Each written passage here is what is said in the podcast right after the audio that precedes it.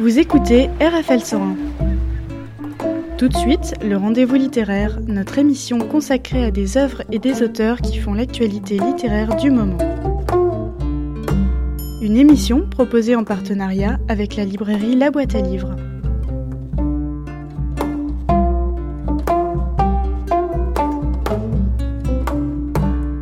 Bonsoir, nous sommes ravis d'être en compagnie de Michel Lèbre Bonsoir. pour votre nouveau récit, La Furieuse, Rive et dérive en, sous-titre. Page 125, vous écrivez C'est ainsi qu'un soir des images apparurent dans l'eau limpide de la Furieuse. Alors là, on comprend ce que c'est parce que c'est une rivière. Depuis une rencontre littéraire à Besançon, où j'ai entendu parler de la Furieuse, puisque la Furieuse prend sa source dans le Jura et coule euh, dans le Doubs, puisqu'elle va se jeter dans la Loue après. Mais lorsque j'ai entendu pour la première fois ce nom, il m'a plu tout de suite d'ailleurs. Vous savez l'historique, pourquoi on l'a appelé comme ça? À ça, j'y suis après. J'ai demandé, bien sûr. hein, c'est parce que quand il a beaucoup neigé l'hiver et que à la fonte des neiges, euh, elle devient quasiment torrent. Elle traverse Salins-les-Bains comme un torrent, alors que c'est une petite rivière tranquille, toute mignonne, euh, qui ne fait de mal à, à personne. Mais des fois, elle déborde. Alors des fois, elle a débordé. Et cette année, je crois qu'elle n'a pas débordé. Enfin, l'hiver dernier, en tout cas, le printemps dernier. Voilà le nom de la Furieuse. Mais j'ai trouvé ça assez poétique, mais il y a quelques poètes chez les, gens, chez les gens dans la nature, comme ça, qui trouvent des noms à des lieux dits, à des coins, euh, avec euh, beaucoup de poésie. Et alors, c'est une région que vous connaissez euh, Pas du tout, je connaissais pas du tout cette région. C'est en allant à Besançon, dans ces rencontres littéraires, on, on nous promène dans plusieurs lieux, des bibliothèques dans la campagne, euh, des établissements scolaires, avec le livre pour lequel on a été invité. Et donc c'est comme ça que j'ai connu cette région, que j'avais aucune raison d'aller moi dans le Jura. Euh, J'ai jamais connu cette euh, cette nature qui est absolument magnifique. Et puis j'ai après réalisé que c'était le pays de Courbet. Euh, lequel Courbet est un personnage que j'aime beaucoup, non seulement sa peinture, mais sa façon d'être dans la vie, son parcours.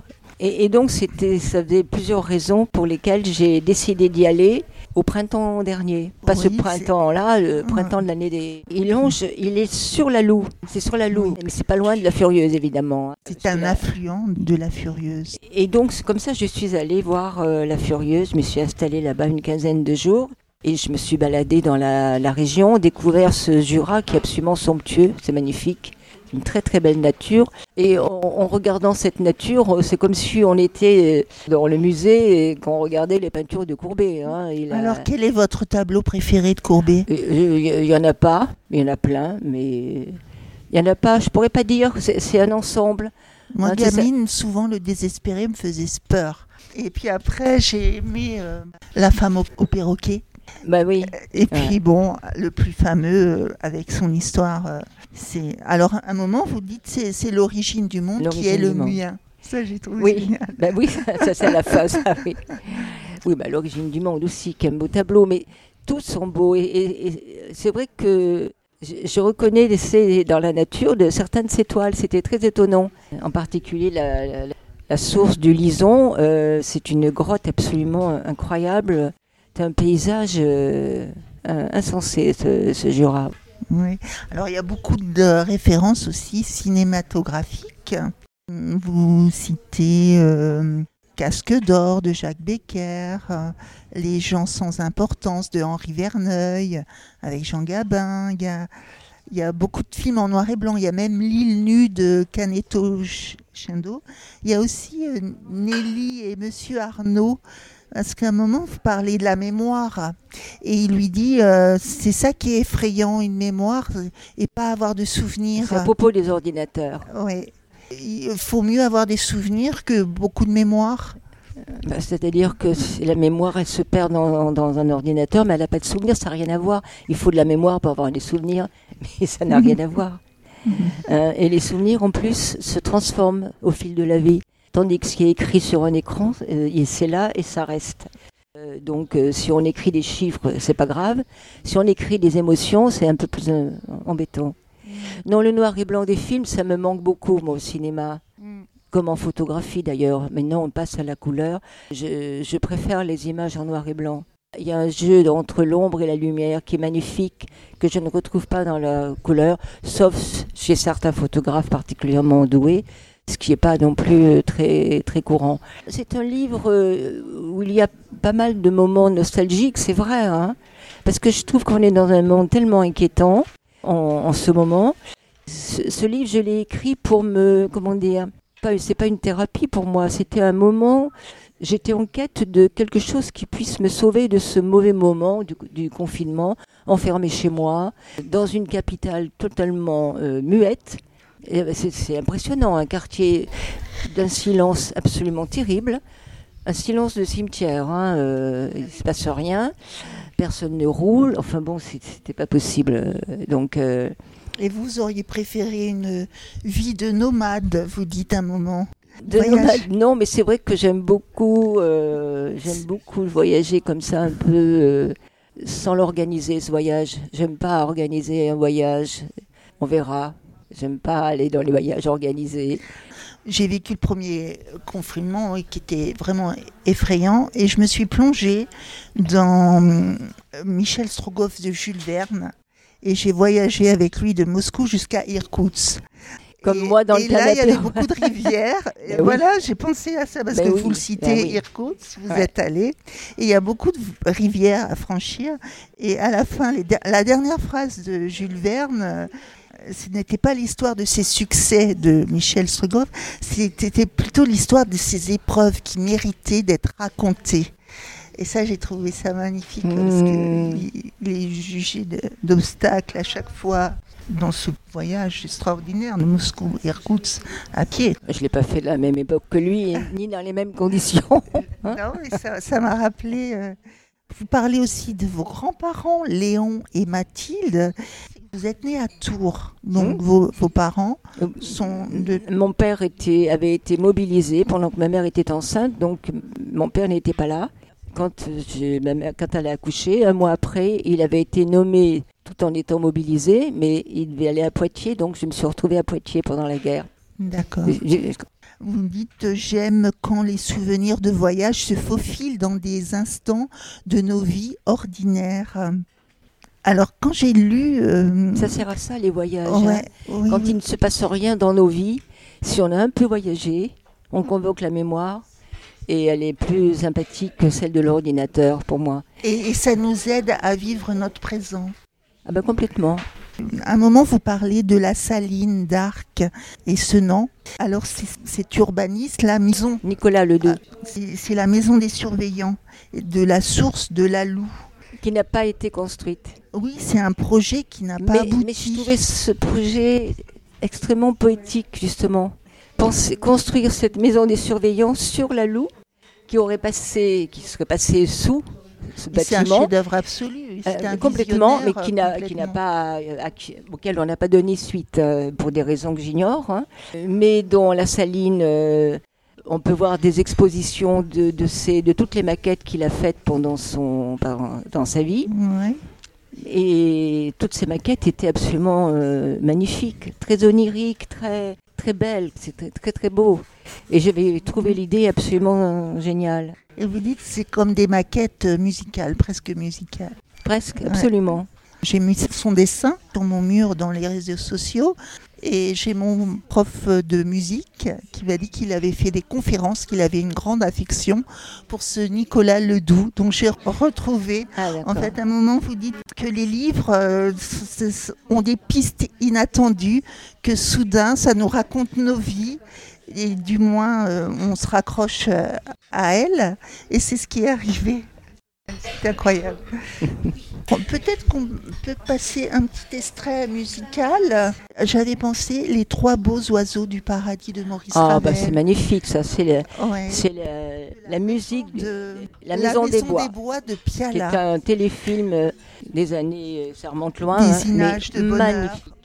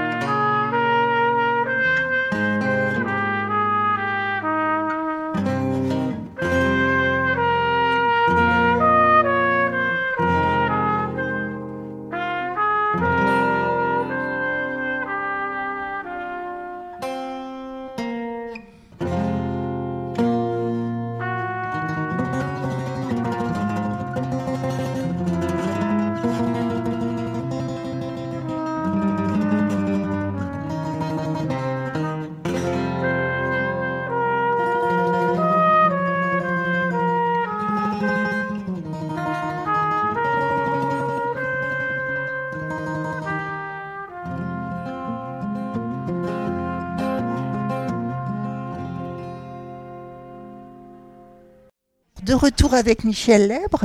Je suis tombée amoureuse directement des photos de votre récit. En fait, votre récit, il est illustré par les photos de votre famille. Donc vous nous, vous nous plongez, et moi j'adore ça, vous nous plongez dans votre monde déjà euh, parce que vous nous emmenez avec vous euh, partout sur les chemins avec vos auteurs préférés et vous nous mettez les photos de votre famille, vous nous faites entrer dans votre monde. Qu'est-ce qui vous a donné, euh, c'était quoi le déclic pour se dire, allez, je mets mes photos, je mets ma famille? Non, je n'ai pas pensé comme ça, c'était pour moi une évidence. C'était évident, c'était. D'abord, euh, mon livre est dédié à Léon et Mathilde. Hein. Bah, complètement. Donc, ça me semblait évident que j'allais mettre leur visage. Les, photos où ils sont tous les deux, ils sont jeunes. Ils sont sans doute pas encore mariés ou tout juste mariés. Il y a une autre photo où ils sont à une fête foraine avec des amis et où mon grand-père. Elle est magnifique cette euh, photo. Dans un, et à une allure. Euh, ah là là, avec le, votre oncle avec, le, canotier, et puis le canotier, il est magnifique. Voilà. Et puis après, il y a, y a cette scène rurale qu'on malheureusement ne verra plus. Jamais. Dans les foins. Hein, et qui me rend triste et que j'ai même pas pu montrer à mes enfants. Parce que la, démolition de la ruralité et de la paysannerie, ça s'est fait juste après la guerre. Hein. On a les premiers tracteurs américains sont arrivés et on a démantelé la campagne. Et c'est une meule de, paille, de foin, avec tous les enfants des, fermes d'à côté. qui sont sur la photo. Qui ont été mes, mes, compagnons de vacances quand l'été j'allais dans cet endroit et que je participais à tous les travaux des champs avec les paysans et leurs enfants.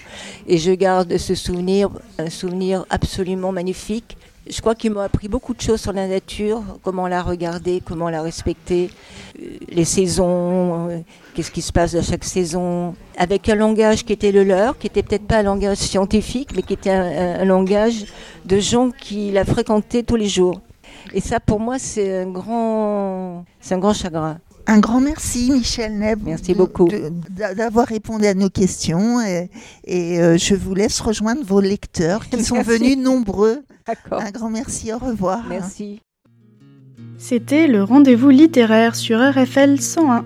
Une émission diffusée le mercredi à 19h, rediffusée le lundi à 19h et le dimanche à 21h.